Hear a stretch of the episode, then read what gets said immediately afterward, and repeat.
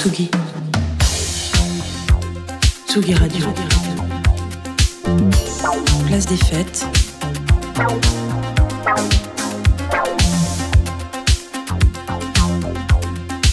Les chroniques de Tsugi Radio. Et il est là pour les retardataires, ceux qui n'ont pas encore eu leur idée de cadeau pour Noël, avec une spéciale Japon. Bonjour Nicolas Jalaja. Bonjour euh, Antoine.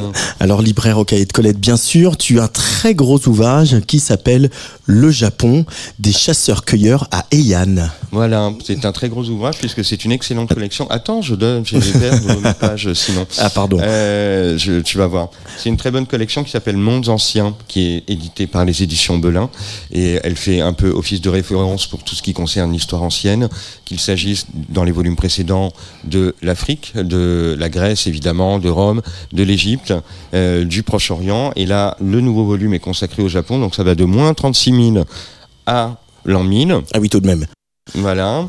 Et vous allez découvrir, par exemple, dedans des petites choses très intéressantes, des, notamment des statuettes préhistoriques, euh, dont il faut quand même préciser que leur ornementation, alors ça vient d'une, c'est un moment de la culture euh, euh, japonaise assez particulier qu'on appelle la période Jomon, qui va en fait du deuxième au premier millénaire avant Jésus-Christ pour nous.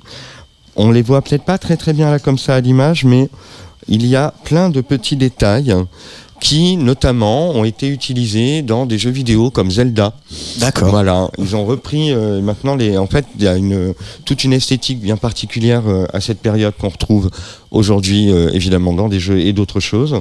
Ce qui est ultra passionnant évidemment, c'est évidemment tout le parallèle qu'on peut avoir avec euh, ce qui s'est passé chez nous, euh, en, en tout cas sur euh, le pourtour méditerranéen et la manière dont la, la culture s'est s'est implantée.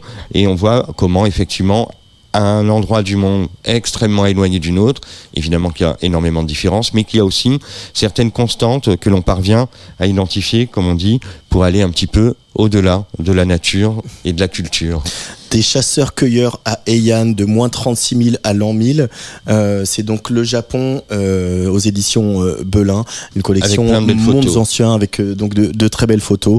Recommandation, la première recommandation Voilà. de Nicolas Jalaja pour les retardataires une- avec les cadeaux de Noël et un petit manga quand même. Voilà, mais c'est un manga très très connu. Enfin, c'est un mangaka le plus connu, évidemment, Hayao Miyazaki. C'est Le Voyage de Shuna. Ça sort maintenant, mais en fait, c'est sorti au Japon en 83, si mes souvenirs sont exacts. Et Première traduction En fait, oui, en français du moins. Et c'est magnifique. C'est l'histoire d'un jeune garçon qui doit fuir son village où les gens meurent de faim pour aller en quête d'une sorte de céréale magique qui, euh, qui permettrait évidemment de résoudre tous les problèmes de faim. Évidemment, le voyage va pas aller euh, sans encombre. Et voilà, on trouve des planches assez magnifiques de ce genre-là. Il y a assez peu de texte. Il y a vraiment surtout de très grandes images. Voilà. Très étonnantes.